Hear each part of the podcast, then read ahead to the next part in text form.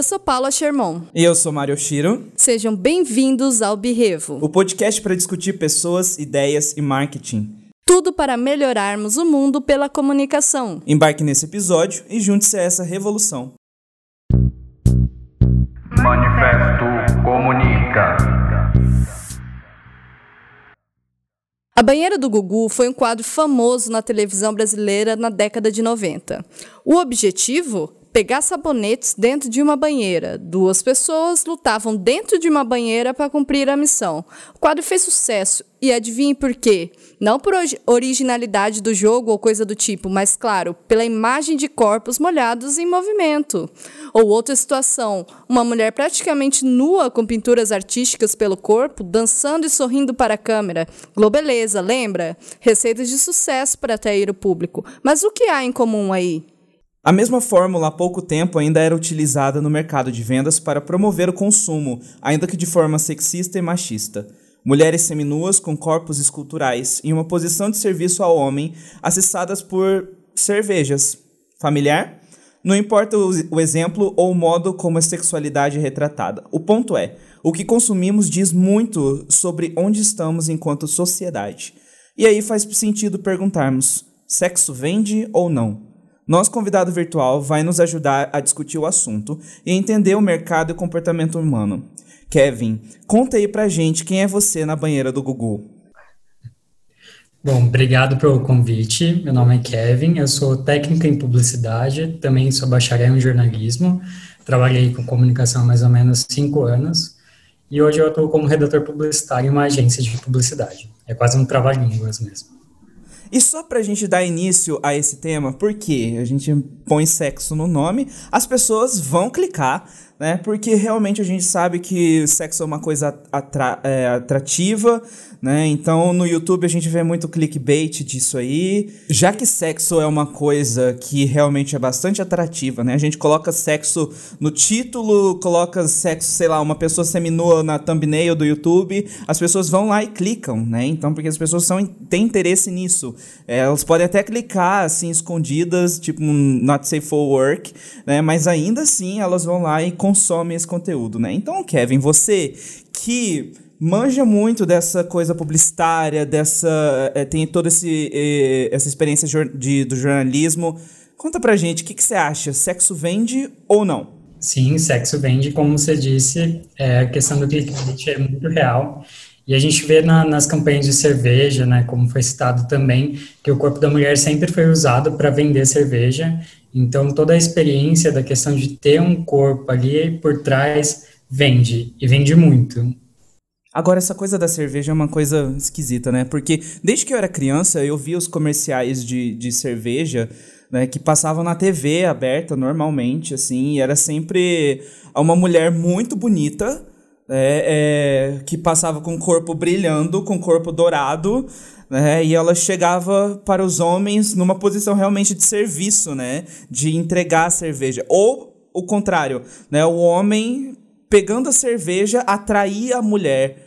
Né? É, então tem essas duas coisas assim que eu acho super esquisita, né? Mas eu acho que isso mudou um pouco nos últimos anos, ou tem começado a mudar um pouco, talvez porque por causa das lutas que a gente tem, travando, tem, tem travado agora, é, pelas discussões, pelas pautas que a gente tem levantado, principalmente em relação às mulheres, às minorias, eu acho que isso tem mudado um pouco. Quando a gente fala sobre essa questão da sexualidade, a gente coloca esse tipo de exemplo, é, a gente pensa no que significa o corpo. Né? Então a gente observa o corpo ao longo da existência humana né? e a gente pensa o que, que significou a nudez, o que, significava o corpo né, até hoje. Então a gente tem um significado muito diferente, por exemplo, das obras, das pinturas. É, artísticas, né, das obras artísticas que a gente tinha, sei lá, na, na uh, no período clássico, né, no período renascentista, comparado a hoje. Então a gente realmente tinha uma exposição, né, do, do corpo da mulher, uma exposição do corpo masculino, né, é, e isso era uma coisa bastante comum na época, né? Então acho que existia um outro pensamento. Você acha, Kevin, que teve alguma mudança de significado é, da questão da nudez do passado até o momento presente?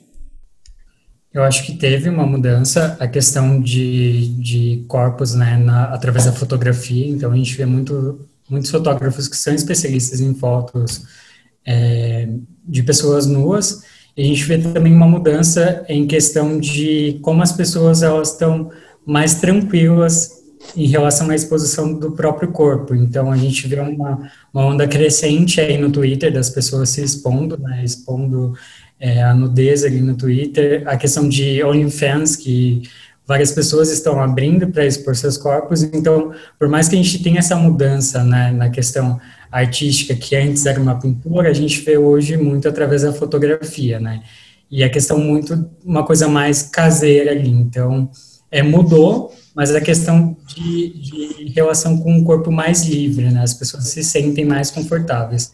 Eu acho que antes era muito comum ver um artista pintando outra pessoa, hoje é mais a pessoa ela mesma se expondo. É, é, exato, né? A gente está falando de, de nude, ele citou uma rede social, o Twitter, que a gente vê bastante, porque o Twitter não tem o filtro que o Instagram tem, né? De, de, de banir as imagens com contendo nudez. E, inclusive, ontem, ontem que a gente está gravando esse episódio, dia 13. Ontem foi dia 12, feriado, 12 de outubro, feriado de, de Nossa Senhora Aparecida, e Dia das Crianças, né? E eu vi uma conhecida que postou uma foto dela criança de tipo, pequenininha, assim, de uns 3, 4 anos. E aí ela tava de fraldinha, calcinha, assim, o Instagram baniu. Porque disse que havia conteúdo sensível e nudez explícita. Entendeu?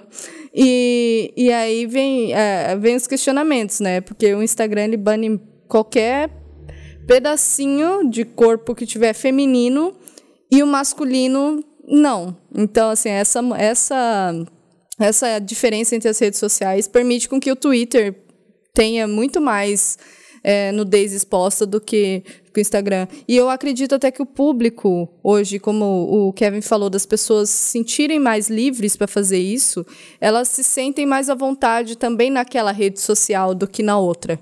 Né? Então, assim, acho que, que, que as coisas contribuem. E hoje, inclusive, ele falou dessa questão de, de sites, né? tipo OnlyFans, essas coisas que estão surgindo. É, hoje, inclusive, eu vi uma notícia de que o cantor Silva tá abriu uma conta divulgou o perfil no OnlyFans. Então, assim, a gente está começando a ver também uma diferença que existia um, um, um, padrão de, de, de que as pessoas que, que publicavam sua nudez eram, tipo, é, eram levadas para o lado pornô da coisa, né? E, e, as pessoas que ganhavam dinheiro com, com é, fazendo arte nu eram teoricamente julgados como algo pornográfico. E hoje a gente tem visto essas redes sociais acabarem divulgando como é algo comum, é algo que todo mundo faz. E aí a gente está começando a ver nomes que a gente conhece, né, personalidades, tem cantores americanos, artistas americanos que já aderem a isso, e a gente está começando a ver isso no Brasil. E é um pouquinho dessa quebra de padrão que a gente está acostumado também, né? Sim, está muito ligada a essa questão de quebra de padrão. E voltando ao assunto do Instagram, como você comentou, é muito comum ver homens, né, postando fotos de sunga, com tudo marcando lá, e a questão de a gente não vê esse banimento. Já uma mulher, quando tá, postou uma foto igual a sua amiga, postou uma foto criança, foi banida no, no Instagram, ali teve é, a questão da violação, né? Então, a, a relação da, da rede social também está muito atrelada ao corpo masculino e feminino e como que ela lida com essa questão de barrar ali na hora de isso daqui está violando, isso daqui não está violando. O, o que é esquisito também, né? Esses dias eu tava tendo uma discussão, eu acho que eu vi alguma daquelas threads do Twitter, é, falando sobre um possível filtro racista e um filtro machista, tanto do Twitter quanto do, do Instagram, né? É, que seria na verdade, um filtro disso, né, dentro do, do, do, algoritmo deles, né? E aí eu fiquei pensando assim que não sei quanto que isso é verdade, né? Mesmo porque existe ali também uma operação é, quase de inteligência artificial que é feita, mas também existem. É, o, os cálculos humanos, né? Na verdade, existem as instruções humanas que são colocadas ali, né? Então, assim, para você ensinar um sistema de que é, o homem de sunga, com realmente tudo marcando ali, igual o Kevin falou, né? Porque não existe nada separando a nudez masculina do que um pedaço de pano ali. Ah, teve o caso do daquele Zé Neto Cristiano lá, eu não sei quem era, se era o Zé Neto, se era o Cristiano, porque dupla sertaneja é tudo uma coisa só, mas teve o caso de um deles, esses tempos recentes, que postou uma foto e eu acho que nada aconteceu, a foto tá lá. Mas aí é o que acontece também. Por quê? Porque o homem, né, é, por ser o centro do universo, né? Então, todas as coisas giram em torno do homem e giram em torno do órgão sexual masculino, né? Então, aquilo é um motivo de se, sei lá, é, é de se endeusar né? E por causa disso, né? Então se gera toda essa, essa coisa aí, né? De, de ter esses privilégios, enfim, que a gente já conhece bem, né? É, eu acho que é, de fato existe uma liberdade maior hoje, mas eu acho que a gente ainda começou, tá no início dela, né? A gente está começando a questionar ainda essa liberdade, começando a entender melhor essa liberdade, né? Porque o ponto é, né? Todos nós temos corpos. É, é, eu não sou, assim, tipo de pessoa que gosta de tirar foto assim do meu corpo, não, não sou esse tipo de pessoa, né? É, gostaria de ser, gostaria, né? Porque isso significaria que eu teria uma autoestima legal, é coisa assim que me falta um pouco. Mas assim, eu acho que tem uma diferença do que que a nudez, por exemplo, do que que os corpos é, retratados né, visualmente, vamos dizer assim, significavam lá na, na época do, do Renascimento, na época da Idade Média, principalmente quando esse tipo de arte tinha um pouco mais de censura também, né? É, mas o que, que significava naquela época, o que, que significava hoje, né? Uma mulher, por exemplo, na, na época do, do Renascimento, nesse período ali por volta do século XVI, né? As mulheres retratadas, elas tinham seios grandes, elas tinham um corpo grande, né, um corpo gordo às vezes, e isso significava uma fertilidade da mulher, né? Então mostrava a, a mulher como um, um, ser fértil e isso era algo valorizado, né? Isso era algo é, enriquecedor para eles, né? E se a gente olha, por exemplo, no Egito, né? Então existem também os símbolos de fertilidade que são demonstrados no corpo da mulher. Né? É, então eu acho que existiam esses é, é, significados próprios diferentes né, do que a gente tem hoje em dia. Mas enfim, o ponto é: existe um corpo padrão, existe um tipo de padrão que a gente vê, isso, isso é claro, né? Então o homem é, branco caucasiano, né? Então a mulher caucasiana, né? Naqueles padrões que a gente conhece, né? É, são colocados assim como modelo.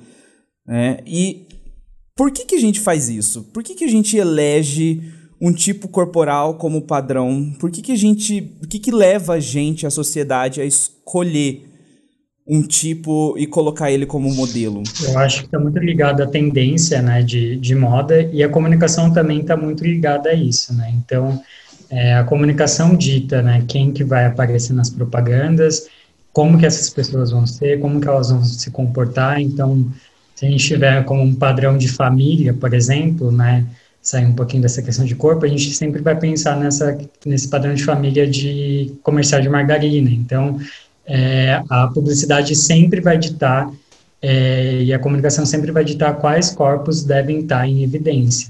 Né? A gente vê muitos corpos diferentes né, hoje em dia, mas a proporção é muito menor. Então, é, ela dita ali, mas ela finge que não dita, né? Então, eu vou colocar um corpo gordo aqui, mas eu vou colocar três corpos padrões aqui, porque eu estou equilibrando, né? Então, já trabalhei com marcas que ela fazia meio que um check ali, então, coloquei um corpo gordo, coloquei um corpo negro, beleza, então tá tudo certo, tô, tô seguindo aqui o que estão pedindo, porque sabe que vai ter um, uma grande repercussão ali nas mídias sociais caso não coloquem. Mas, de qualquer modo, ela está ditando ali qual é o corpo padrão, né? Mesmo que colocando um corpo ou outro diferente, ela está ditando qual é o corpo que deve ser visto e deve ser apreciado, né? Nossa, isso que ele falou me lembrou muito, assim, que, que isso vai mudando também, né? Foi mudando ao longo dos tempos, assim. Você citou a mulher que lá atrás era símbolo de fertilidade. Quando a gente vê, assim, a evolução do, do corpo padrão, digamos assim, né? Tipo, passa por um período ali, eu acho que anos 70, anos 80, que o corpo muito magro, início dos anos 90, assim, que o corpo muito magro, é, a, a mulher totalmente magra, aquele é o corpo padrão, sabe? Então ali a gente teve as buscas por cirurgias, por lipoaspiração, por coisas para buscar aquele corpo padrão. E aí depois daquilo foi vindo a parte do, do, do silicone mais um pouquinho, né? Parte aí hoje em dia a questão do dos corpos de academia, né, dos corpos malhados, e a gente vê muito isso também em homens, né, os corpos padrões são corpos malhados, e a gente sempre relaciona os corpos padrões masculinos quando uma, um, um homem muito bonito, né, ou ele é muito padrão, sempre chamado de deus grego, né, ele é um deus grego. Se a gente olhar aquelas esculturas lá da Grécia Antiga, onde eles estão todos nus, inclusive, né? Eles têm todo um corpo definido de musculatura, né? Então, isso também foi mudando, porque me lembrou que um tempo atrás eu, eu dei. Eu estava assistindo algum programa que o Caetano Veloso estava falando sobre a canção Menino do Rio, que ele fez. E aí eu não, não sabia quem era o Menino do Rio, né? Para quem foi feita a música. E aí eu falei, nossa, devia ser o boy mais padrão da época, né? Cara, era um cara que, assim, pra época ele era exatamente o que era o padrão. Mas se a gente pegar ele e jogar ele hoje em dia, assim, tipo, aquele corpo hoje em dia, coitado, sabe? Porque não tem nada a ver. Né? Não era muito musculoso, era bem. Era magro, mas não era muito magrelo, mas nem muito. não era definido, não tinha muito músculo, era meio surfista. Tinha aquela coisa de ser. Ah, pratica atividade física, porém não é não, não, não pratica para ganhar músculo. E é muito diferente de hoje em dia, né? Então a gente vê que, que a tendência sempre é ir mudando o padrão. Igual o Kevin falou, acho que a comunicação, a publicidade, ela dita muito isso. E vai, ao longo dos, dos anos aí, isso vai sempre mudando. Apesar de ter inserção né, de corpos diferentes, ainda não há o protagonismo dos corpos diferentes, ainda não há normalização. E as pessoas não, não se sentem assim. Ainda não sentem que esses corpos são representativos, né? Ou que aquilo pode realmente gerar uma mudança no que é considerado padrão, ou quebrar um padrão, né? Então, ainda é uma coisa meio fake, assim. É, eu concordo com isso, é questão é, fake tipo, a gente vê muito, muita marca falando que tá fazendo roupa plus size, é, muita, muita gente abraçando essa causa plus size, aí você vai ver um corpo que não é magro, não é gordo, é um corpo ali que está no meio termo e não é plus size, né? É, teve até um programa de TV, eu acho que foi o de férias com ex, que estava falando, primeiro participante plus size, aí você ia olhar, não era plus size, o cara era meio fortinho assim, é, musculoso, mas não era gordo, não era magro, e aí tava lá, plus size. Então, essa questão também de tudo é plus size, mas nada é plus size, né? Então, é, vamos fingir que isso daqui é um corpo gordo, mas não é um corpo gordo. Que é a inclusão fake, né, das coisas. Porque, e, vocês falando disso, você até mencionou de férias com ex, me lembrou, na verdade tem nada a ver, mas enfim, me lembrou é, que eu assisti Project Runway, né, eu assisti muitas temporadas e eu acho, assim, que é um, um reality show sensacional, eu gosto muito. E durante acho que 16 temporadas, 16 anos, eles tinham somente um tipo de modelo, né? Que eram os modelos tradicionais que a gente conhece, o corpo padrão. Né? E eu acho que a partir da 16 temporada, eles começaram a adicionar, por pressão do público, por pressão da audiência que assistia, uh, eles começaram a adicionar corpos que eles estavam chamando de plus size. Mas foi exatamente isso não eram corpos plus size, né? Porque, na verdade, eram corpos assim. No meio termo, realmente, porque a gente não pode nem. Fora que o termo plus size, né, é meio que uma amenização né, de um corpo gordo, é, que na verdade não existe nada de pejorativo em dizer que é um corpo gordo. Né, é, isso existe, na verdade, a gordofobia que implica contra né, esse tipo de corpo. Mas, na verdade, dizer que o corpo é gordo, isso não é, é o problema necessariamente, que é o que o plus size tenta fazer. Né? Então eu acho que o plus size para o corpo gordo está para o racismo que existe dentro das pessoas que dizem que uma pessoa que é preta falam que ela é morena. Então, para mim existe esse, essa ideia dessa amenização aí, né? É, enfim, a gente deu uma viajada no assunto aqui agora. Não, mas eu acho que a gente deu uma viajada super boa, porque a gente estava falando de corpos padrões e a gente citou os que não são padrões. E, na verdade, a gente citou também a questão do fake, né? E então a gente acha que a gente está super dentro ainda. Acontece que, ao longo do tempo, como a gente realmente teve evoluções do significado, a gente teve uma mudança do significado, né? Do que, que era. Uh, o, o que, que queria dizer o corpo, o que, que queria dizer a nudez.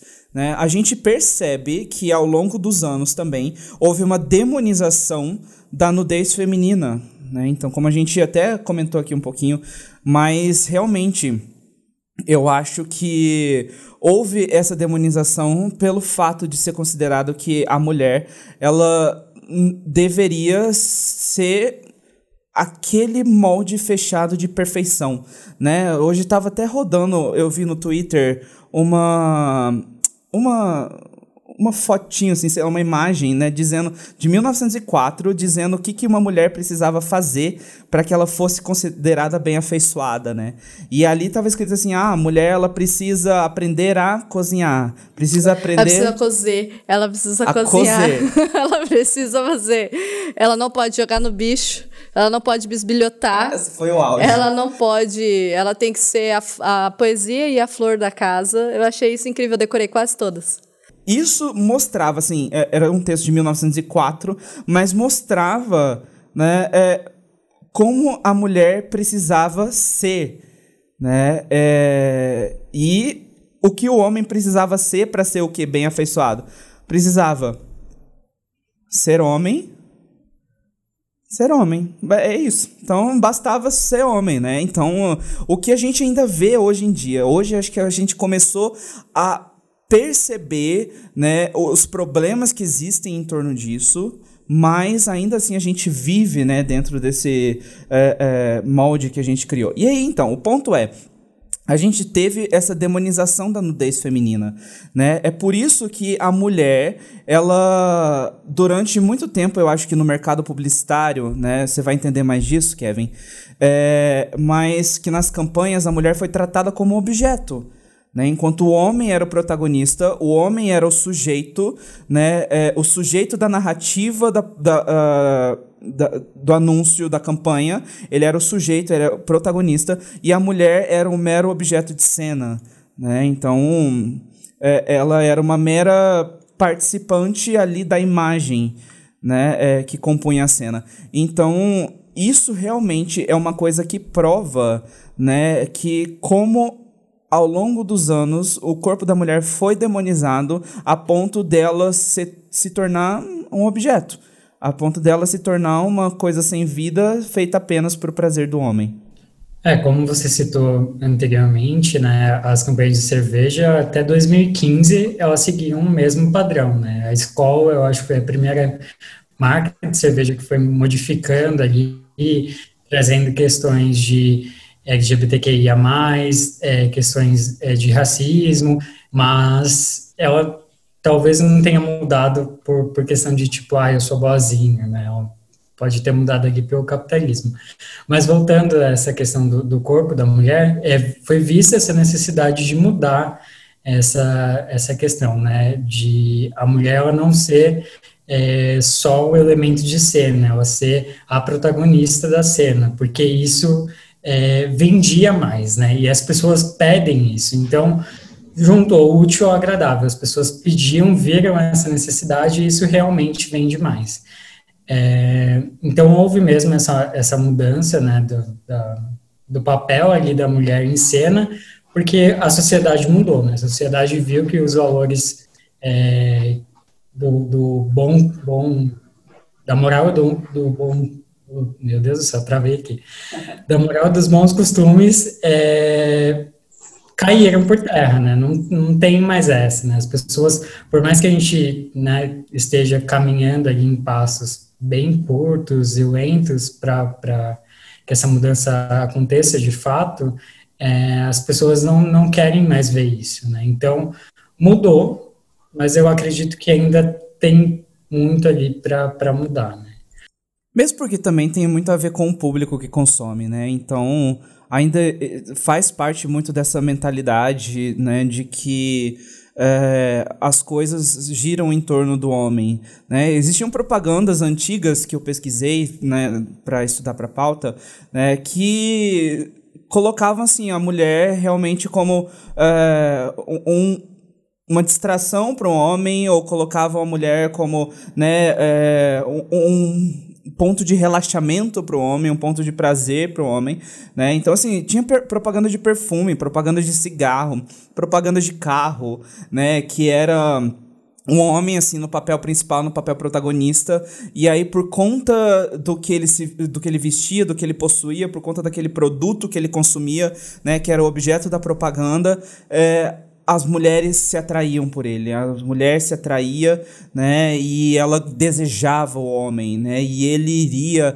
né, dar esse, é, fazer esse sacrifício de se entregar à mulher, né, então tinha essa, essa coisa, assim, é, que eu acho que ao longo dos tempos se amenizou também, né, eu acho que também teve uma, uma influência, né, do que as pessoas chamam de politicamente correto, né, mesmo porque no passado, né, a gente via propaganda de, de cigarro em que as crianças fumavam, né, na, nos anúncios.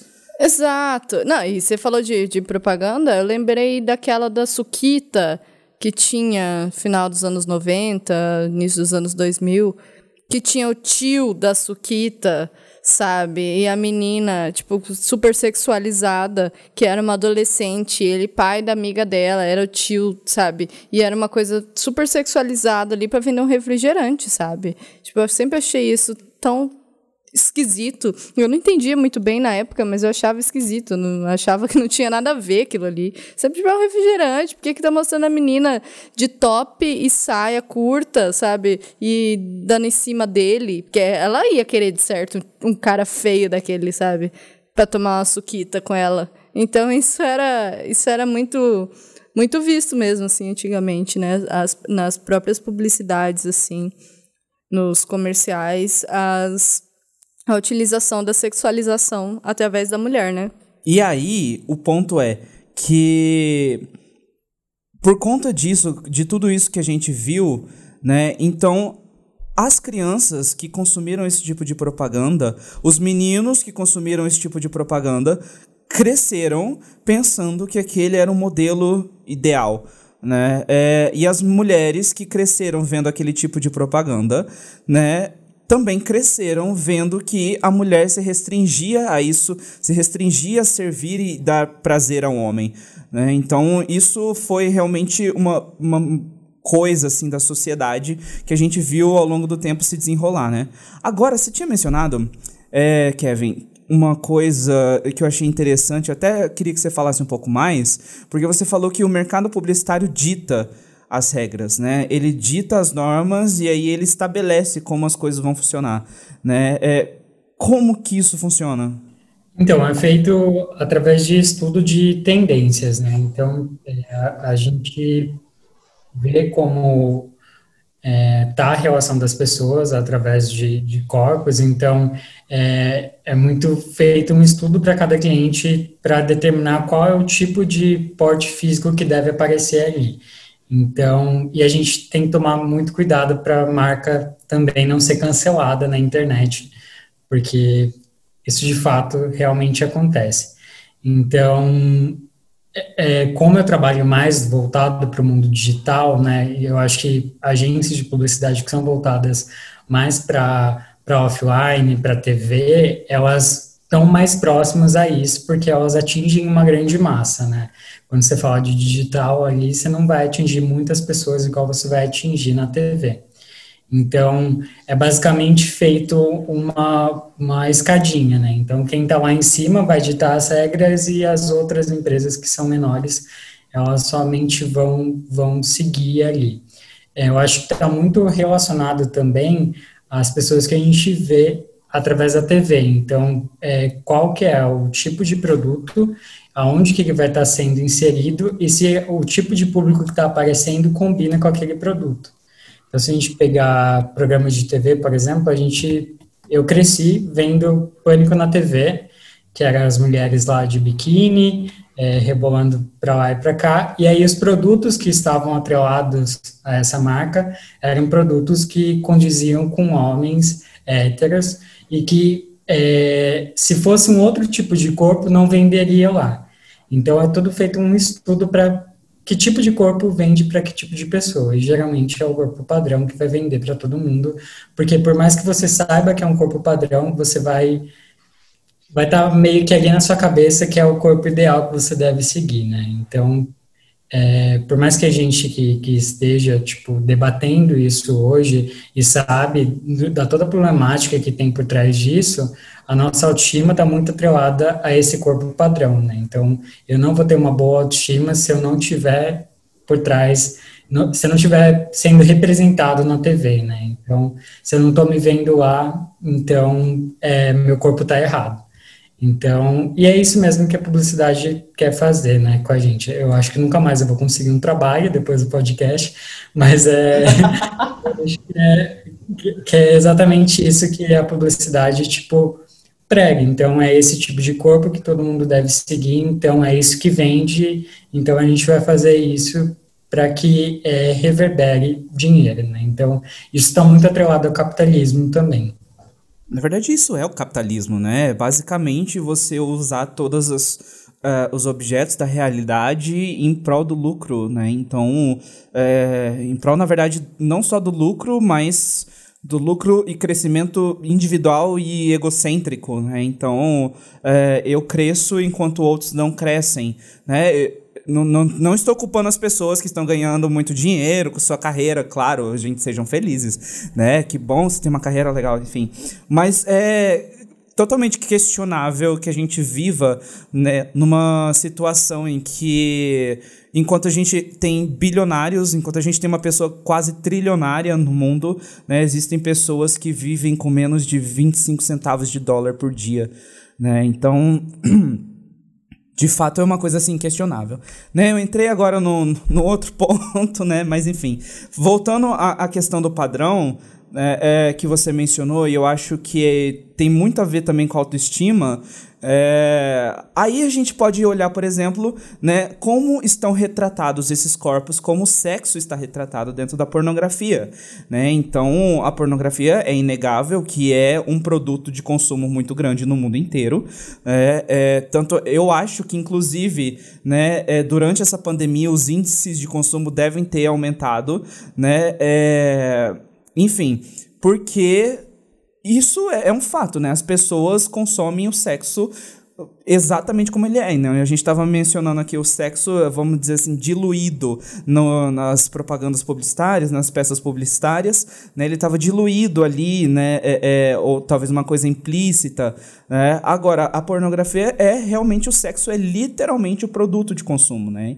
Então ou a gente, o que, que aconteceu será, né? Será que a gente importou os padrões de lá? A gente importou os padrões ideais de os homens têm que ter esse corpo, né? E as mulheres têm que ter esse corpo, né? Ou a gente simplesmente transferiu as nossas exigências para indústria pornográfica, né? É, parece muito aquele dilema, né? Tipo, ai, ah, a vida imita a arte ou a arte imita a vida.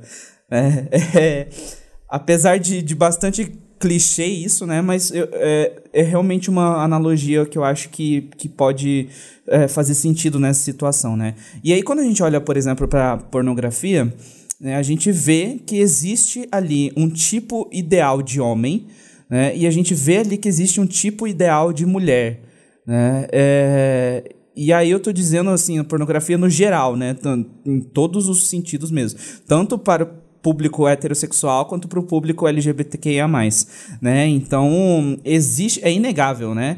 É, que existe um tipo padrão de homem e existe um tipo padrão de mulher. Tanto é que Vou precisar citar esse exemplo aqui de novo. A parte da pornografia, mas enfim, me lembrou disso. É que a gente fez no outro podcast uh, uma pesquisa, né? Uma, a gente perguntou para as pessoas o que, que as pessoas achavam que tinha aqui em Campo Grande, que era super típico daqui de Campo Grande, né? E a gente recebeu uma resposta é, de um cara falando assim, né? E na verdade isso se aplica, acho que a todo o país, né? é, ou ao mundo até. Ele falou assim não, é porque os boys daqui só querem boys padrão. Né? E se a gente pega essa frase e aplica né, para o mundo é, inteiro, né, na verdade faz sentido. Total, total, faz sentido total, assim, porque, na verdade, talvez isso tenha realmente influência, sabe? Do, eu acredito que tenha bastante. Que você falou do, do que se vê em pornografia, eu acho que isso tem muita influência no, nos corpos que se buscam, sabe? Na, talvez é, pessoalmente, talvez numa situação fora de pandemia, isso seja um pouco menos porque você tem mais contato, você tem outros fatores que influenciam no seu contato com aquela pessoa. Mas acredito que, por exemplo, hoje, pandemia, no aplicativo, o que a pessoa vai analisar é o corpo. O que a pessoa vai analisar é, é se aquilo confere com o padrão que ela almeja, com o padrão que ela está acostumada a ver, ou talvez até o padrão que ela seja e que busque para ela mesma, e, e vai buscar aquilo nas outras pessoas, sabe? Se não tem, tchau. E eu acho que é mais ou menos por aí mesmo. É, eu acho que está muito ligado a isso, a, a questão de procura, né, da, das pessoas, e, eu acho que as pessoas, elas querem ver é, esse mesmo padrão, né, que é pregado na sociedade nos filmes pornográficos. Então, é, é interessante esse ponto, né, que é, os dois têm ligação, né? Então a gente procura esses corpos e esses corpos eles ditam um padrão, porque se não tivesse essa relação, eu acho que isso não aconteceria, né? É, e a questão de, de, procurar, né, pessoas que sejam padrão está é, tá muito relacionada a, por mais que você não seja padrão, você vai procurar alguém que é padrão e você vai acabar se decepcionando e aí você vai falar, não existe ninguém para mim, né? Então é, nunca vai ser um semelhante a você. Então, as pessoas elas estão muito atreladas a, a buscar algo que é, não está no alcance delas ali. E se elas não alcançam, é, nada disso tipo importa, né? Então, eu procuro essa pessoa padrão, então vou procurar essa pessoa padrão incansavelmente, mas tem uma pessoa aqui do meu lado que não é padrão. Então, é, eu acho que tem muito essa, essa busca, né, por uma pessoa ideal que não existe. Né? Mas você falou tudo. Para mim é uma pessoa mítica, né? É um mito que não existe, é, que, que só tá ali no, no plano ideal, né? Tanto é, assim, falando de pornografia, por exemplo, né? Que é, eu acho que principalmente os jovens, né, que se baseiam, eu acho, no consumo de pornografia, né, e vão, assim, sei lá, pra, pra vida ativa sexual na vida real, né, acabam procurando, sei lá, um tipo de mulher, um tipo de homem, e nunca vão encontrar igual aquelas pessoas retratadas ali é, nos filmes pornográficos, né, ou simplesmente vão atrás simplesmente, somente dessas pessoas, né, é, que tem o corpo definido, que tem um corpo escultural, porque todos têm, né? É, tem um corpo definido, tem um corpo escultural, né? É, enfim, tem um rosto bonito, né? Que seja agradável para o público. Então, o ponto é que aí as pessoas fogem da realidade, né? Porque na verdade a pornografia é uma fuga da realidade, ela é uma coisa irreal, né? É uma coisa idealística, absurda, retratada, mas ela não condiz com a realidade, né? Tanto quanto aos corpos, quanto, sei lá, performance, né? Que é... Enfim, né? Esse aqui é outro podcast. É, é, é, mas, enfim, que é realmente ter esse lado irrealista irrealístico, não realista, né, é, da visão do que é o sexo, né? E aí isso mostra também como que a gente coloca o sexo como tabu e aí a gente gera problemas que estão relacionados ao sexo ou a falta de orientação quanto ao sexo, né? Ou, é, ou simplesmente a ideia do sexo como um instinto animalesco, né? A parte de qualquer conexão de inteligência né, humana que envolve é, questões emocionais que estão ligadas a isso também, enfim. Né? É, e aí acaba que a gente, uh, por discutir pouco sobre isso, por falar pouco sobre, porque é tabu, né, eu acho, no, no geral, principalmente eu acho em um país dito majoritariamente cristão, né, que é tabu você falar de sexo, né? Então na igreja a gente não vai falar de sexo. Na Nas igreja... escolas não pode se não pode se falar sobre sexo. E aí a gente deixa o quê? Para que a, a, família, né, os pais falem sobre sexo. Só que aí os pais não falam sobre sexo, né? E aí a gente vê uma desorientação gigantesca sobre as pessoas que não sabem o que, que é o sexo, né? E consomem e, e buscam apenas esse lado que é o animalesco, né? É... Enfim, né? Mas é, é o lado que não é o único, né? Que na verdade é, é uma faceta só de tudo que envolve, né? E aí a gente vê pessoas que têm problemas de autoestima, a gente vê problema é, é, é relacionado ao sexo, sei lá, de doenças sexualmente transmissíveis, né? A gente tem gravidez na pré-adolescência e adolescência. E, e tudo isso porque existe ali de fato, falando aqui no Brasil, né? Existe ali de fato um consumo, uma necessidade, um desejo de se consumir sexo, né? É, isso em amplos sentidos, né? Principalmente assim dentro do mercado publicitário, por exemplo, dentro das marcas, enfim. Existe esse desejo de se consumir isso, mas não existe instruções, não existe orientações. Então a pessoa deseja consumir algo que ela não sabe o que é. Então, para mim, assim, isso diz que o sexo é um tabu. É, eu concordo. Eu acho que daí, é, por conta desse tabu, né, de conversar socialmente sobre isso, as pessoas buscam no filme pornográfico é, como que é que faz sexo e, e ela vê ali uma performance formidável, algo que é inalcançável e ela acha que aquilo é o ideal. Então, isso surge vários problemas de autoestima e que com uma pequena conversa ali social, né? Eu acho que desde a adolescência ali, da família, na escola, sobre isso, ela, ela ia saber que aquilo é irreal, que aquilo teve vários takes, que teve que parar várias vezes, que filmou de um ângulo diferente, que aquilo ali são atores que eles estão atuando que não, não condiz com a realidade. Então, acho que essa, esse tabu social de conversar sobre sexo está muito atrelado à autoestima também das pessoas quando a gente fala em transar, porque elas se baseiam no filme pornográfico e aquilo não é real, né? Então, eu acho que esse tabu social, né, ia ajudar muito na autoestima das pessoas é, se não tivesse esse tabu. Falando em pornografia e relacionando até mesmo a outras é, imagens, né, na verdade, que envolvem um conteúdo que às vezes não é um sexualmente explícito, né, mas que tem ali um vestígio, um, um teor sexual, né, é, tem uma sexualização ali.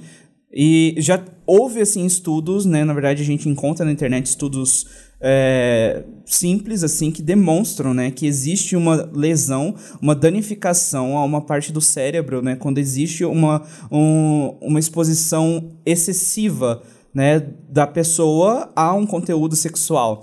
Né, é, e é a parte que realmente tem a ver com a tomada de decisões e tem a ver com o comportamento.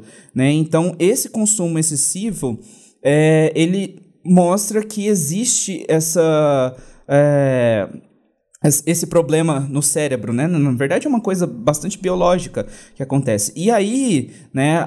Isso até explica né, como que o sexo vende, né? Então, por gerar essa, uh, essa influência, por gerar lesões, enfim, por gerar é, é por gerar assim movimentações né de, de da, da massa cerebral em si mesmo né isso produz influência no comportamento produz influência no consumo isso faz com que a gente entenda por que, que uma pessoa escolhe comprar o sexo. Né? Porque ali, sendo que essa parte do cérebro que está sendo afetada, que é a parte de tomada de decisões, acaba realmente né, e se ligando ao, ao seu instinto original, que é o instinto humano original, que é um instinto animalesco, né, é um instinto porque somos animais, né? Alguns são mais animais que os outros, mas enfim, isso é outro papo. É, é, porque nós somos animais, e aí, por conta disso, né, as pessoas acabam consumindo, acabam comprando. Então, esse é o mecanismo, eu acho, de, da, da neurociência, né, que as marcas utilizam para poder é, facilitar, para poder gerar mais venda, para gerar mais compras, né, e muito mais lucro para as empresas. Eu acho que, só completando o que você tá, estava falando, essa questão da neurociência, do que as marcas fazem, obviamente isso é, é algo que é como se fosse um botãozinho, né? Que acende ali a, a hora que a pessoa vê. Chama atenção de alguma forma, né? Não necessariamente pela sexualização da, do, do conteúdo, né? Pela erotização do conteúdo, mas às vezes pela polêmica que aquilo gera dentro da pessoa. Né? Se, se é um, um, um conteúdo que, que passa num, numa TV aberta, por exemplo, numa propaganda, e aí na casa de uma família extremamente religiosa e de e, e onde sexo e esse tipo de conteúdo é um tabu, né? Vai chamar muito mais atenção no cérebro daquela pessoa do que da, da, da que aquilo já é normal, já é relativizado já, né? E eu até estava lendo esses dias uma uma questão sobre, né, sobre o até em à pauta, e, e aí eu vi que, que os especialistas, eles dizem que, na verdade, isso vai, tende a reduzir, obviamente já está reduzindo, né, mas que, que daqui a pouco já começou a gerar, na verdade, vender pela polêmica, né, tipo, ah, é muito, isso aí é muito sensual para se passar na televisão, ou isso aí é muito sensual para se transmitir no YouTube aberto para todo mundo ver. Tem que colocar a faixa etária. Então, é, conteúdos no Instagram também, que agora você pode colocar a faixa etária, né, para acessar aquele tipo de conteúdo. Então, isso acaba gerando, pela polêmica ou pela curiosidade, o acesso, não necessariamente pela sexualização. E aí, a, a tendência é de que isso chega um ponto de que, que não que não vai ser mais tão explícito, né? Que vai ser o efeito contrário. Então, isso vai perder força, vai, tipo, normalizar outras coisas, vão vir na cena. Aí, até o ponto que isso voltar a ser, a ser novidade de novo, voltar a ser tendência de novo. Mas mas o que, o que tem acontecido justamente é isso. Gera no cérebro das pessoas uma, cada um, obviamente, uma reação diferente, né? Mas gera alguma coisa, mesmo que seja uma curiosidade ou uma inconformidade, né, com aquilo que está acontecendo, mas chama atenção para aquele produto.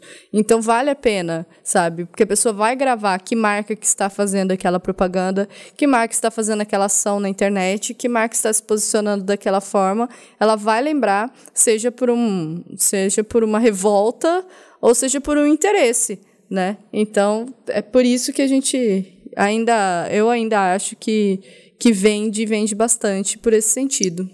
A gente mencionou aqui alguns produtos típicos, né? Vamos dizer assim, os mais óbvios, assim, pensando em produtos físicos mesmo normais, né? Só que se a gente pensa que, na verdade, os produtos podem ser interpretados de outra forma, a gente vê que tem sexo no cinema, tem sexo na música, né? E também são meios de compra, né? Então, uh, a gente, por exemplo, vamos ver o funk. Né? O funk é um exemplo do sexo na música, né? É não estou criticando, pois adoro, tá? Então, mas é um exemplo do sexo e como que aquilo vende dentro da música, como que aquilo é inserido dentro da música e vende, né? A gente pode entrar, sei lá, no, no Condzilla, né, no canal e procurar é, uh, as músicas no geral, a maior parte delas fala sobre sexo, né? Às vezes de maneira direta, às vezes de maneira indireta. E as coreografias delas todas se remetem a coisas sexuais, né? Todas as coreografias. Então são tantos os passos que são feitos, né? O quadradinho, né? É, sei lá, só pensei no quadradinho agora. A sarrada. Né? Sarradas, né?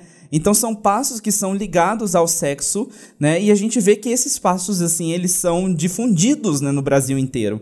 Então as pessoas inteiras, as pessoas do, do país inteiro sabem o que que é, é a sarrada, as pessoas sabem o que que é o quadradinho, né? Pode até não saber fazer, mas sabe o que que é. Né? Então, porque isso virou uma forma. É, é, isso se tornou acessível. Né? E, na verdade, é um produto atrativo. E sem contar que, além disso, tem, tem a questão da letra, às vezes, não ser explícita, mas no fundo tem uma mulher gemendo. Né? no fundo tem uma mulher gemendo, igual eu adoro aquele meme da menina cantando do São as, os Quatro Caras, que a, que a mina se amarra lá. E, mas é, é, é um bom exemplo, sabe? Tipo, a letra não é tão tão sexual assim, mas ela tem uma mulher gemendo no fundo que não tem sentido nenhum. Ela está gemendo no fundo, mas tem, sabe? Sim, é, a gente vê muito essa relação da música no, no cinema Voltando a alguns tópicos anteriores, né?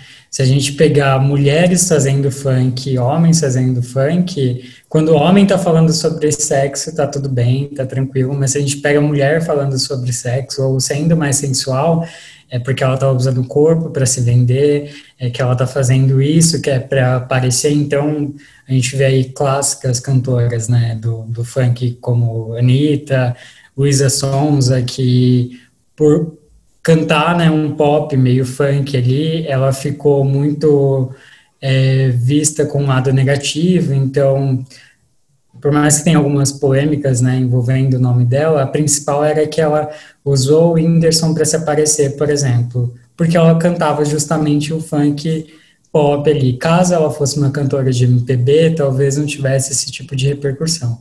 Então a gente vê muito essa questão do, do machismo dentro do, dos meios musicais. E, além disso, a gente consegue ver também a questão de homofobia, né? Tem uma drag queen é, chamada Glia Clark que ela teve um dos clipes é, barrados no YouTube por justamente remeter a sexo o clipe, mas a gente vê aí milhares e milhares de funkeiras é, falando sobre isso. Então, acho que quando a gente fala, né, tipo, é uma afirmação realmente, sexo vende na música, em todo o meio de entretenimento, mas a gente vê também é, essa barra quando a gente é, abre um pouquinho ali, né? Ele vende para homem, mas quando a gente fala de mulher, do público LGBTQIA+, ele vende, mas ele vai estar tá sendo barrado de alguma maneira.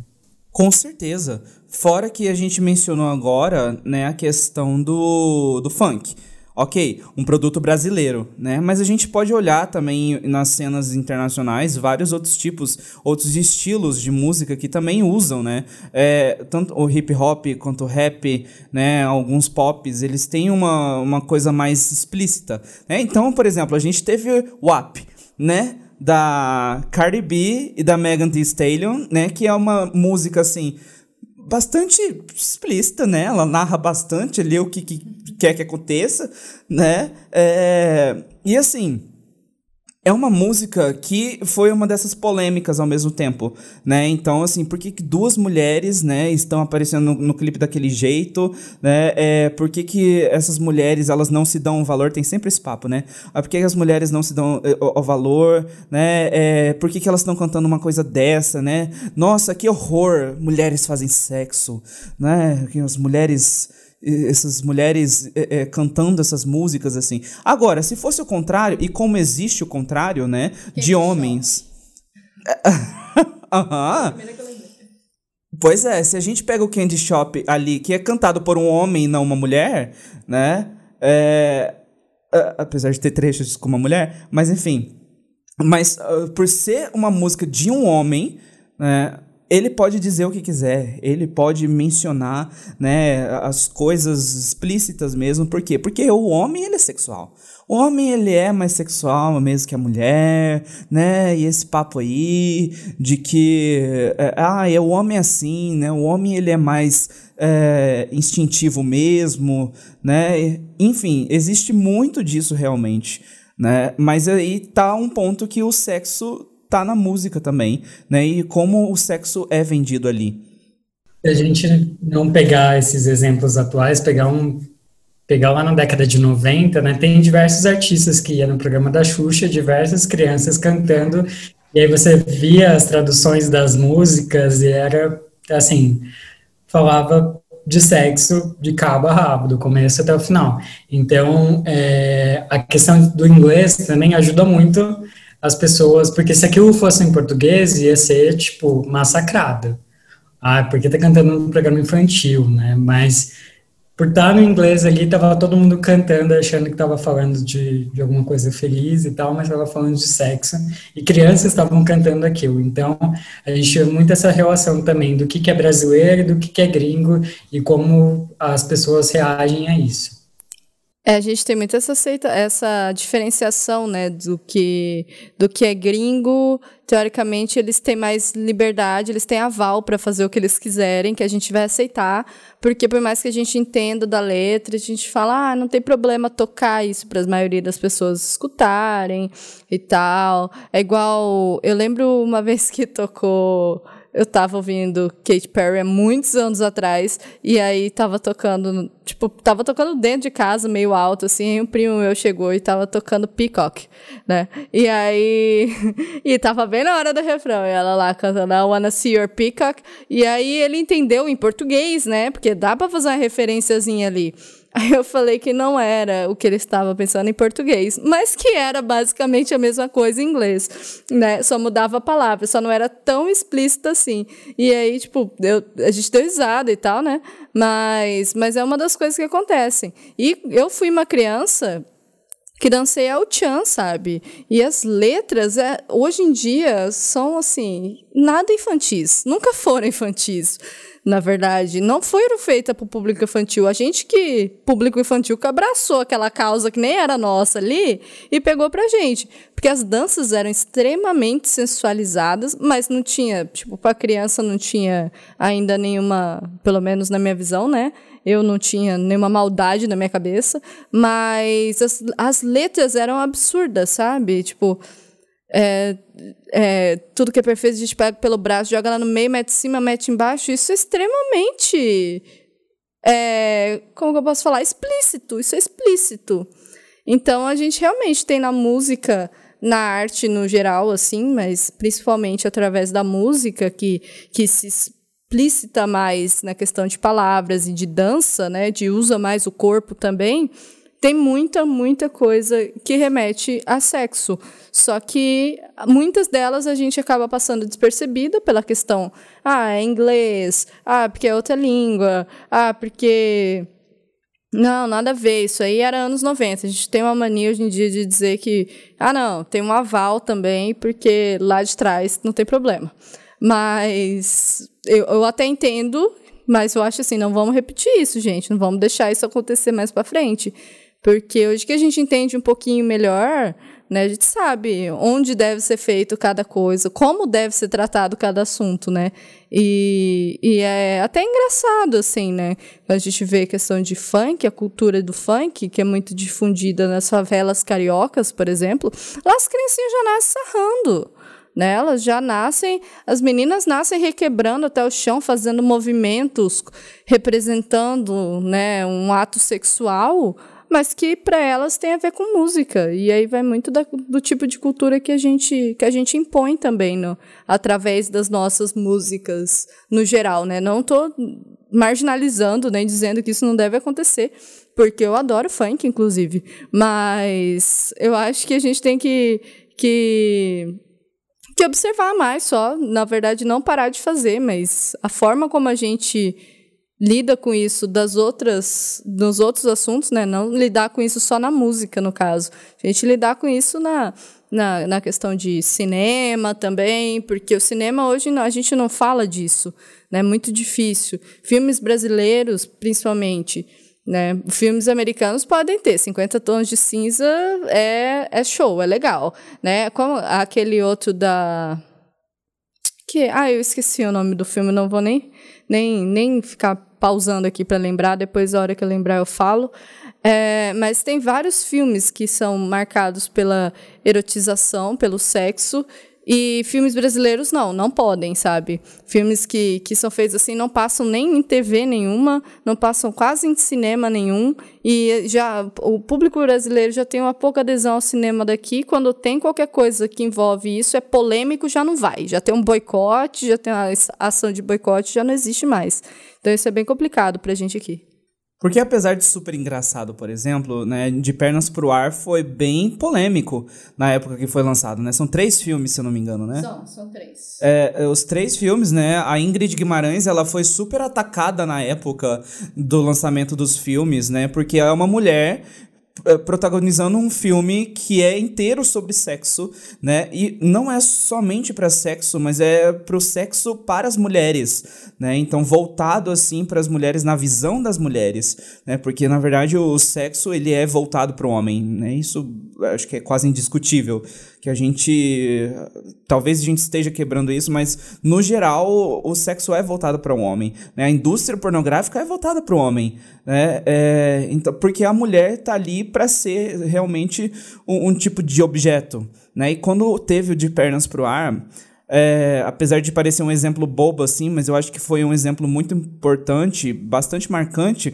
porque teve essa polêmica, né? Então teve essa questão de uh, uh, inserir no humor, né? É, colocar essa comédia, né? Do sexo para a mulher e ver como que isso é, era pouco falado, né? Então, enfim. Mas esse é um dos exemplos, né? Que a gente tem.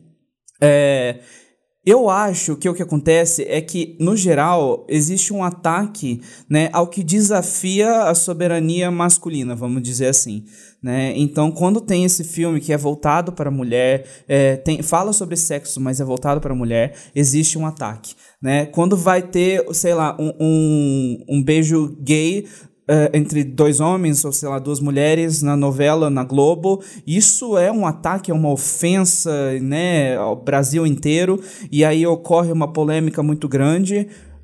Mas se for um, um, casal hétero por exemplo é, é, que faz enfim tem uma vida sexual extremamente ativa que é bastante retratada na TV isso não é problema né? Então é, ah, o tanto de, de cena de, de pegação que tem no Big Brother Brasil não é um problema, né? E aí que tá também, porque existem muitos filmes, né, que fazem essa retratação é, do sexo é, entre um homem e uma mulher, né, e que não recebem esse tipo de ataque. Mas quando a gente vê, por exemplo, Sense8, né, que foi aquele seriado da Netflix, né? E tinha muito sexo envolvido ali na produção, né? É, se era muito ou não, aí é outro, outra discussão, né? Mas o que, que teve ali foi um ataque muito grande, né? Porque ali tinha uma, uma relação de homens com homens e mulheres com mulheres e todo mundo com todo mundo, né? Então teve ali essa, esse ataque, né, ao seriado,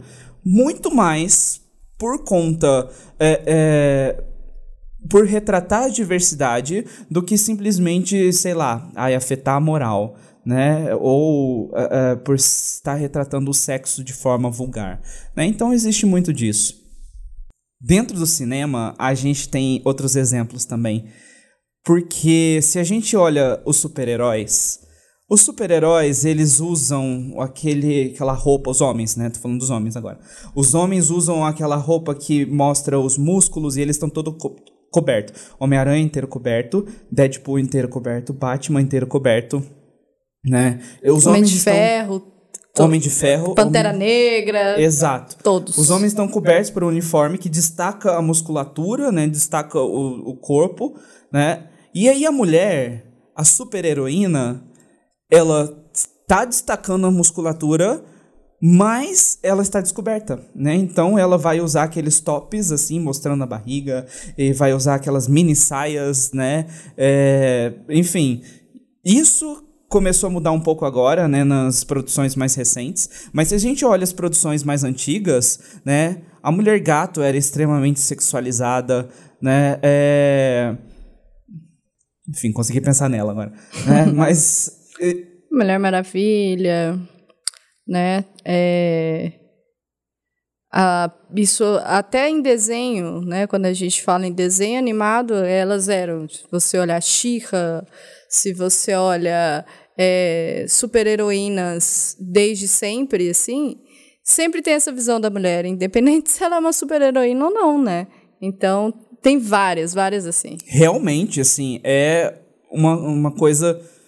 Chega a ser absurda, né? Eu vi uma entrevista, na verdade, várias, né, da Scarlett Johansson, né, que por conta dos Vingadores, né, eles faziam muitos painéis, aí eles faziam muita coletiva de imprensa, tudo mais. E aí sempre perguntavam assim pros, pros atores homens, né, é, coisas importantes, assim, do tipo, nossa, é, o que, que você sentiu de conexão, de desenvolvimento com esse personagem? Como que mudou a sua relação consigo mesmo, né?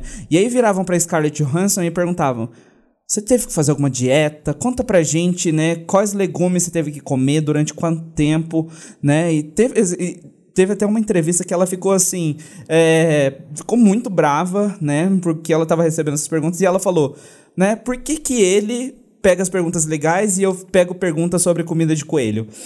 É, é, e aí teve até uma outra entrevista mesmo com a Anne Hathaway, é, quando ela fez a Mulher Gato em Batman, é, é, uma aparição super rápida assim. E aí, enquanto o, o cara tinha perguntado para outros atores, né, é, como tinha sido o processo de desenvolvimento, né, o que, que aquilo significava, lá, lá, lá, lá né, ele perguntou para Anne Hathaway é, que dieta especial ela teve que fazer para poder entrar no uniforme, né? E se ela estava usando alguma roupa íntima dentro do uniforme, né? Isso é real, pode pesquisar essa entrevista, essa entrevista tem no YouTube. Né? E isso é muito comum, né? Então existe também essa sexualização ali das heroínas, por exemplo, mesmo porque a maior parte é, do, do universo dos super-heróis foi desenhado, foi escrito por homens, né? É, então faz sentido que isso aconteça, né? Mas eu acho que agora começou a. A gente começou a quebrar isso um pouco, a gente começou a questionar essa situação um pouco. É, isso mostra muito a questão de, de padrão de corpo, né? Então, o corpo da mulher sempre vai ter essa maior cobrança para ter um peito maior, uma bunda maior e ser mais magra, né? Então, é, a questão do, da cobrança do homem nunca vai, vai ser maior. Nenhum desses homens foi, foi questionado se ele precisou malhar mais para entrar na roupa, né? Sempre a cobrança vai ali pro, pro lado feminino. Então a gente vê mesmo que é um reflexo social de que, tipo, a mulher sempre vai ser mais cobrada, por mais que a gente saiba que homem tem, tem um padrão corporal ali de, de, de homens, a mulher sempre vai ser mais cobrada e isso é um reflexo social, assim, quando a gente vê esse tipo de, de casos em entrevistas. Kevin respondeu pra gente se sexo vendia ou não, ele disse que sim. É, Paula, sexo vende? Olha, para mim vende. Para mim vende não mais pela questão de somente sexo, como a gente até estava comentando aqui. Eu acho que vende também pela questão polêmica, sabe? Pela questão de muitas muitas marcas decidem arriscar é, a questão da, da, da publicidade através do, de, do sexo e da, de alguma questão sexual, porque isso vai afetar alguma parcela de pessoas. E ela fala assim: vou perder, posso perder um pouco aqui, mas eu sei que vou ganhar bastante visibilidade. Né? Então, marcas até grandes costumam apostar né, nesse tipo de coisa. E vende, assim. É, a gente vê, por exemplo, aqui em Campo Grande, tem uma loja de produtos eróticos que ela é famosa quase no Brasil inteiro, porque to, em, alguma campanha que eles fazem durante o ano a, vira meme sempre em, em, algum momento, né? Que é a Labareda. Vou citar nome sim, Labareda, né? A gente não, não recebe patrocínio, mas estão aí. Porque, cara, eles fazem, eles fazem muita propaganda que deixa leve, sabe? Deixa a questão dos, dos artigos de relacionados a sexo, questões é, sexuais, brinquedos eróticos, coisas desse tipo, fica tudo mais leve com a propaganda que eles fazem, com a abordagem que eles levam. E eu acho que se sexo não vendesse, eles não teriam é, tanto público, sabe? Não só eles, como milhares e milhares de, de, de, de, lojas por aí. A gente vê muita gente que opta pela compra na internet, que chega em coisas discretas, né? Porque ainda é um tabu chegar um, né, uma coisa que todo mundo sabe, numa caixa super espalhafatosa, que todo mundo vai saber o que, que é. Então, ainda há essa, principalmente na questão feminina, as mulheres ainda têm muita vergonha de lidar com isso, mas é um produto que se vende muito, não só como produto, mas na, na vida se vende sim. É, tudo que é sensualizado aparece mais. A gente recentemente teve o caso da, da, daquela, do vídeo que viralizou da gostosa do Leblon, né? Que são essas palavras que você acha na internet. Que a mulher tá, tipo, é, seminua, né? De biquíni. Ok, ela está na, numa cidade praiana, ela tem o direito de andar de biquíni. E, e não tem nada de ruim nem de errado nisso. Mas que o vídeo viralizou, a gente sabe que não foi porque ela desceu pra dar um tapa na outra mulher. O vídeo viralizou porque ela ficou com o peito de fora, sabe? Então, vende. Claro que vende. É, eu acho que, que ainda vai vender por, por um bom tempo, talvez de maneiras diferentes. Né, de abordagens diferentes, talvez mais, não mais em propaganda como a gente vinha há 20 anos atrás, mas mas de outras formas, talvez até mais sutis, mais suaves, mas de outras formas ainda vende. Kevin, para a gente finalizar, é, o que, que a gente precisa fazer, sei lá, enquanto sociedade, ou até mesmo as pessoas que estão dentro do mercado publicitário ativamente, o que, que precisa fazer para que a gente possa desenvolver uma relação mais saudável né, com essa questão é, que a gente conversou aqui no podcast inteiro, que é essa questão é, do sexo, claro, no geral, mas, também, mas que também envolve os corpos, que também envolve os pensamentos é, machistas. O que, que a gente pode fazer para melhorar isso? Eu acho que é muito é, se colocar no lugar, né? Eu sou um homem branco, então, tipo, padrão ali, mas se eu chego em um lugar, a primeira coisa que eu me pergunto é quantas pessoas negras tem à minha volta? Então, acho que quando você olha uma propaganda, você, você olha e pergunta quantas pessoas negras tem nessa campanha, ou quantas pessoas gordas tem nessa campanha, ou quantas pessoas asiáticas tem nessa campanha. Então, eu acho que é muito importante você se perguntar quantas pessoas tem e por que não tem. E também vem uma questão de, de quantidade, né? É uma pessoa ali perdida só para cumprir tabela, ou essa campanha realmente ela mostra representatividade, né? Eu acho que o mercado publicitário precisa mudar, e precisa muito, né? A gente vê uma mudança muito grande e a gente vê as marcas querendo se posicionar, mas eu acho que vale muito se questionar se as marcas estão se posicionando por conta do capitalismo ou porque elas acham que é realmente importante se posicionar e mostrar outras pessoas lá.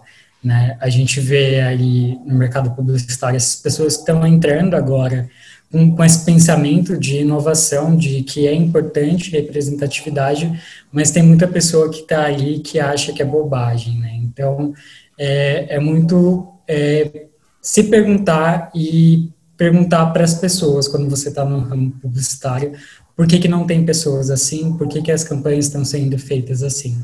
Eu acho que vale muito a reflexão, tanto da pessoa que olha a campanha, tanto da pessoa que está ali dentro do mercado publicitário.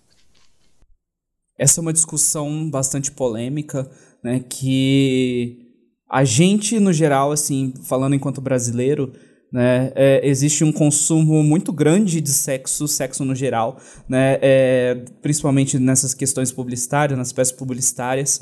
Né? A gente tem um consumo grande disso e principalmente entre os mais jovens, né? Mas ainda assim a gente fala pouco sobre isso, né? E eu não digo assim falar sobre a, ah, o que, que é sexo, né? Mas uh, quais são as questões em volta do sexo, né? O que que as implicâncias sociais em volta do sexo, né, que levam a gente a entender melhor o que, que significa o homem para a sociedade, o que, que significa a mulher para a sociedade, né, que significam as pessoas para a sociedade no geral.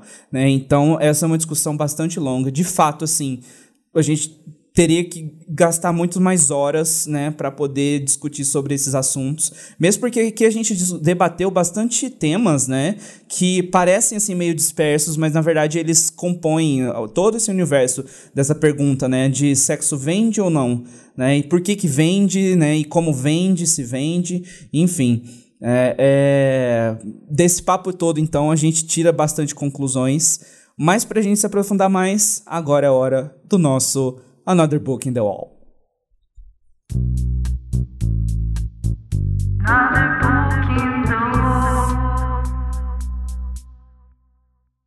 Para Another Book in the Wall de hoje, Kevin, conta pra gente o que, que você tem para indicar. Bom, eu vou indicar um perfil no Instagram, né? Ele é âncora de um podcast também. Ele fala muito sobre a relação da publicidade, né? Então acho que tem tudo a ver aqui com a gente. É, arroba Lucas Santi, eu vou soletrar para ficar mais fácil. É Lucas S-C-H-U-C-H. É, ele fala muito sobre a relação no mercado publicitário, como que os publicitários estão agindo e a questão também de como a publicidade pode ser um ambiente muito tóxico para quem trabalha com isso. Então, acho que tem tudo a ver ali com o que a gente está falando. E outro que eu queria indicar é o perfil Bom Dia Óbvios, que é, fala muito sobre essa relação de corpo e mente. Eu acho que para a gente aqui que, que falou muito que sexo está envolvido com a questão do padrão de corpo e o padrão de corpo está envolvido com a autoestima, então acho que a gente precisa de estar tá com isso daí no feed para ajudar a gente a expandir mais a nossa cabeça. Paula, o que você indica? Eu vou indicar um documentário da Netflix que fala que, na verdade, assim, ele é mais relacionado a como o sexo é visto em alguns lugares do mundo. Né? Então, é um, um documentário feito pela jornalista Cristiane Mampur, que, da, que é jornalista da, da CNN, e ela saiu viajando por seis cidades grandes no mundo inteiro, e, e ali ela vivenciou a cultura e tudo que relacionava tanto ao amor quanto ao sexo. Então, questão de casamento, de namoro, de relacionamento, de sexo antes do casamento, de tabus, de questões culturais do local, né, de questões sociais também, enfim. Então, é bem interessante para a gente conhecer essa visão ao redor do mundo.